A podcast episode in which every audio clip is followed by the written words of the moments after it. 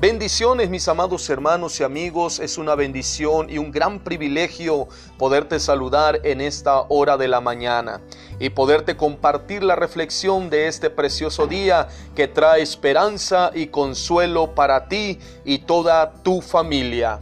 Comenzamos.